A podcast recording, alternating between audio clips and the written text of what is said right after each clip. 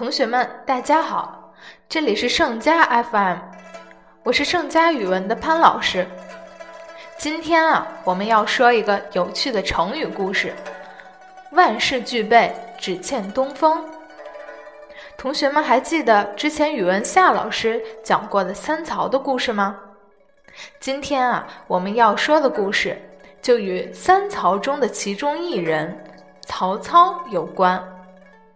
历史上的曹操是一位精兵法、善诗歌、有自己政治抱负，并对文坛乃至政治都有一定影响的伟大军事家、政治家、文学家。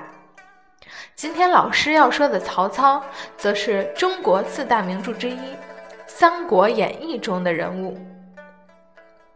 曹操的文学形象却是带有反派色彩的大奸雄。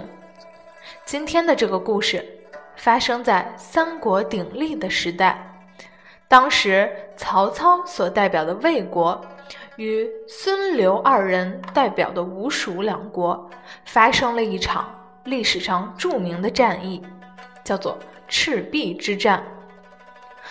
曹操所带领的大军人数。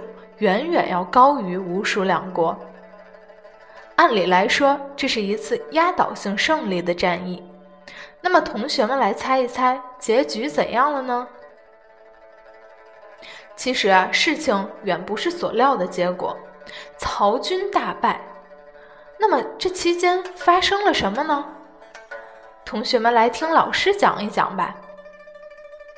在公元二零八年。曹操率领八十万大军驻扎在长江中游的赤壁，企图打败刘备以后再攻打孙权。刘备采用联吴抗曹之策，与吴军共同抵抗曹操。当时，孙权和刘备的兵力都很少，而曹操呢，兵多将广，处于压倒性优势。刘备有一个著名的军师，同学们都知道是谁吗？嗯，对，是诸葛亮。诸葛亮呢，和当时孙权的大将周瑜商讨破敌良策，两人不谋而合，都主张只有火攻才能打败曹操。可等一切都准备好后，周瑜却发现曹操的船只都停在大江的西北，而自己的船只只靠南岸。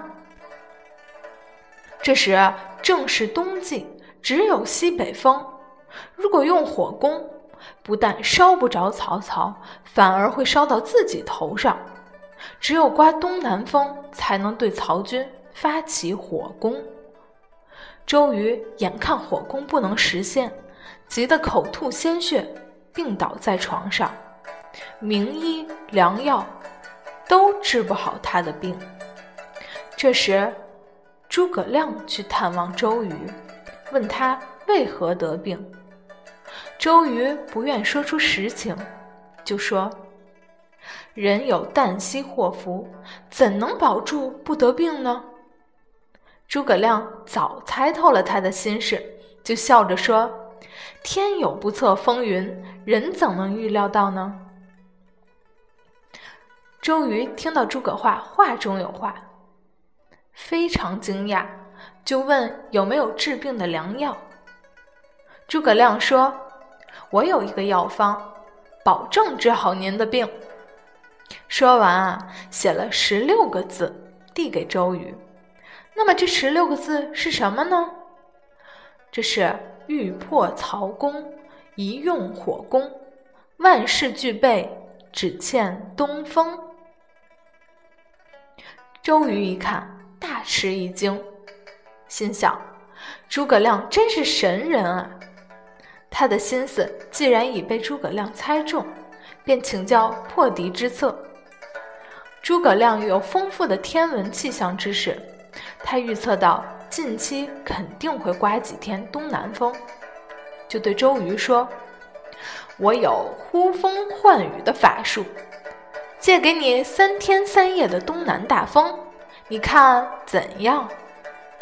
周瑜高兴地说：“不要说三天三夜，只要一夜东南大风，大事便成功了。周瑜命令部下做好一切火攻的准备，等候诸葛亮借来东风，马上进兵。诸葛亮让周瑜在南屏山修筑七星坛，然后登坛烧香，口中念念有词，装作呼风唤雨的样子。半夜三更，忽听风响旗动，周瑜急忙走出军帐观看，真的刮起了东南大风。他连忙下令发起火攻。周瑜部将黄盖率领火船向曹操水寨疾驶。当火船靠近曹军水寨时，一声令下，士兵们顺风放火，风助火势，火借风威，把曹营的战船烧了个一干二净。岸上的营寨也被烧着了，兵马损失不计其数。在烟火弥漫中，曹操仓皇逃命，从小道退回许昌。自此啊，著名的赤壁之战则以曹军的大败收尾了。好了，我们的故事讲完了。认真的同学们明白“万事俱备，只欠东风”的意思了吗？老师啊，再给同学们强调一遍：“万事俱备，只欠东风。”出自于《三国演义》第四十九回，比喻一切都已具备，只差最后一个重要条件。比喻一切都已具备，只差最后一个重要条件。聪明的同学们，你们明白了吗？那我们下次再见吧。